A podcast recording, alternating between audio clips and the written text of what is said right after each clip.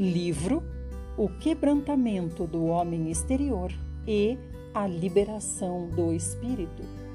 Tema Coisas nas Mãos. Página 45. Hoje, o Espírito de Deus precisa ser liberado por meio do homem. O amor do homem precisa estar disponível para que os outros vejam o amor de Deus. Os pensamentos do homem precisam estar disponíveis para que os outros vejam os pensamentos de Deus. Precisa haver a decisão do homem para que os outros toquem na vontade de Deus. Mas o problema do homem é que o seu homem exterior está ocupado demais com as próprias coisas. Ele tem os próprios pontos de vista, os próprios pensamentos, está ocupado demais consigo mesmo. O resultado é que o homem interior não tem como ser liberado. Essa é a razão pela qual Deus precisa quebrantá-lo. Isso não quer dizer que a vontade precise ser aniquilada, e sim que as coisas nas mãos, isto é, na vontade, precisam ser removidas para que a vontade não mais haja independentemente. Não quer dizer que os pensamentos precisem ser aniquilados, e sim que não mais iremos pensar segundo nós mesmos, nem aparecer com toda sorte de ideias ou ser distraídos em nossa própria mente vagante. Não quer dizer que a emoção será aniquilada, e sim que estará sob o controle e direção do homem interior. Dessa forma, o homem interior encontrará uma mente, emoção e vontade disponíveis para ser usadas. O espírito necessita de uma mente, emoção e vontade para se expressar. Ele precisa de um homem exterior vivo para se expressar, e não de um homem exterior morto. Precisa de um homem exterior golpeado, ferido e quebrantado, não de um homem exterior hermético e que não foi tocado. Hoje, o maior obstáculo está em nós o Espírito de Deus não consegue passar através de nós. O seu Espírito habita em nosso espírito, entretanto, não consegue sair dali. Nosso homem exterior está cheio demais, cheio de coisas nas mãos. Precisamos pedir a misericórdia para que o homem exterior seja quebrantado e o homem interior tenha como sair. Deus não destrói o nosso homem exterior, mas também não irá deixá-lo intacto e não quebrantado. Ele quer passar através dele, quer que o nosso espírito ame, pense e tome decisões por meio do homem exterior. A obra de Deus só pode ser realizada por meio de um homem exterior quebrantado. Se quisermos servir a Deus, precisamos que ele lide conosco de maneira fundamental. Se o nosso homem exterior não for quebrantado, o Senhor não terá caminho por meio de nós. Ele precisa irromper do nosso homem exterior para alcançar as pessoas. Antes de o homem exterior ser quebrantado, o homem interior e o homem exterior são opostos entre si. Cada um é uma pessoa completa. O homem exterior é completo e independente, é livre e cheio de coisas nas mãos. Enquanto isso, o homem interior está aprisionado. Depois que o homem exterior for de fato quebrantado, não mais agirá independentemente, não estará destruído, mas não mais se oporá ao homem interior. Antes, a ele se submeterá. Dessa forma, só restará uma pessoa em nós. O homem exterior estará quebrado em pedaços e pronto para o homem interior usá-lo. Aqueles cujo homem exterior foi quebrantado são homens unificados. O seu homem exterior está sob controle do homem interior. Uma pessoa que não foi salva também é alguém unificado. mas os papéis dos dois homens estão invertidos. O seu homem interior é controlado por seu homem exterior. Uma pessoa que não é salva tem um espírito, mas o seu homem exterior é tão forte que o seu homem interior está completamente subjugado. No máximo, o homem interior consegue emitir algum pro protesto na consciência. O homem interior do incrédulo está completamente vencido e dominado pelo homem exterior. Depois de salvo, ele deve inverter tudo. O homem exterior deve ser completamente esmagado e estar plenamente sob o controle do homem interior. Assim como no incrédulo, o homem exterior domina o homem interior. Nós, crentes, devemos inverter as coisas e permitir que o homem interior assuma o controle do homem exterior. Ao andar de bicicleta, podemos estar em duas situações. Ou as rodas agem sobre a estrada, ou a estrada age sobre as rodas. No plano, as pernas pedalam e as rodas agem sobre a estrada.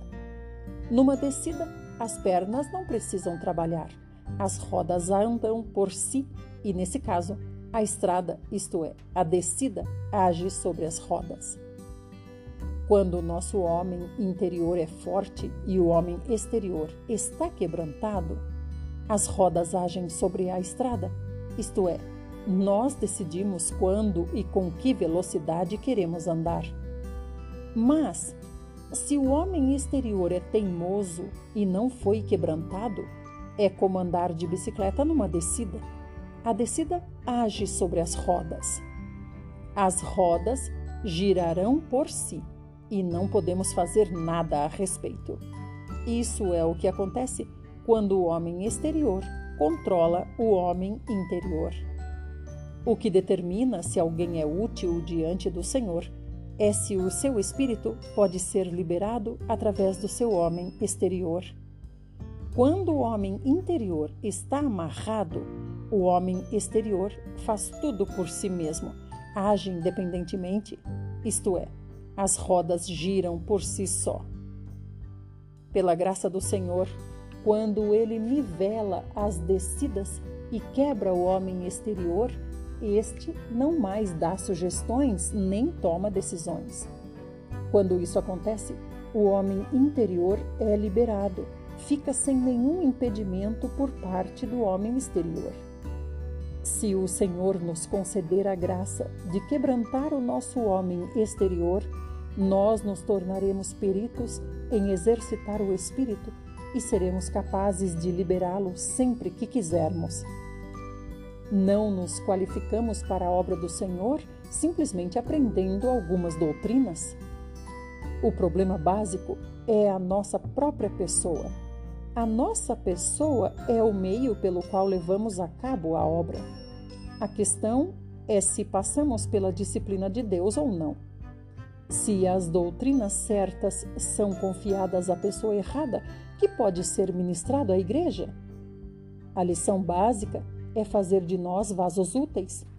Para que isso aconteça, o nosso homem exterior precisa ser quebrantado. Deus tem trabalhado em nós por todos esses anos. Embora nós mesmos não tenhamos muita clareza a respeito dessa obra, Deus tem levado a cabo esse quebrantamento dia após dia. Temos passado por sofrimentos e dificuldades há anos de tempos em tempos, a mão de Deus tem nos barrado. Queremos ir por um caminho, mas Deus não nos deixa ir por ali.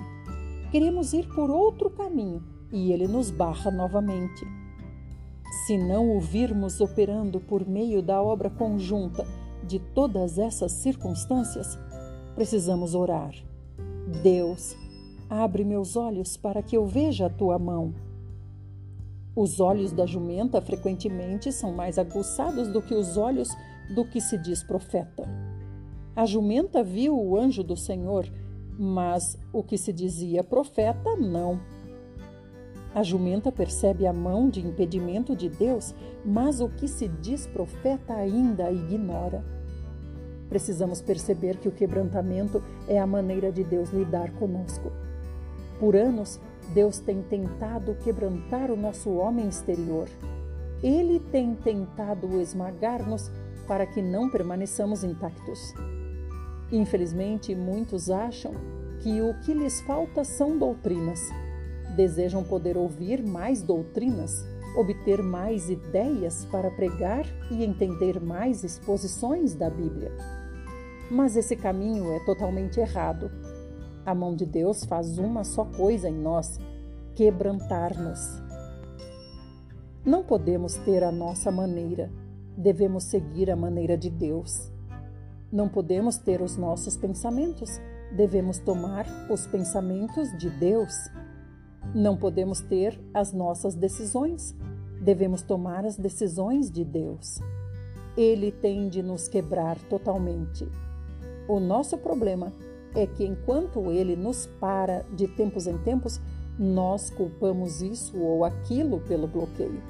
Somos como o profeta que não viu a mão de Deus e culpa a jumenta por ter parado. Tudo que surge no caminho é significativo e está sob o arranjo soberano de Deus. Para o cristão, nada acontece por acaso. Nada está fora da ordenação de Deus. Precisamos humilhar-nos sob os arranjos soberanos de Deus.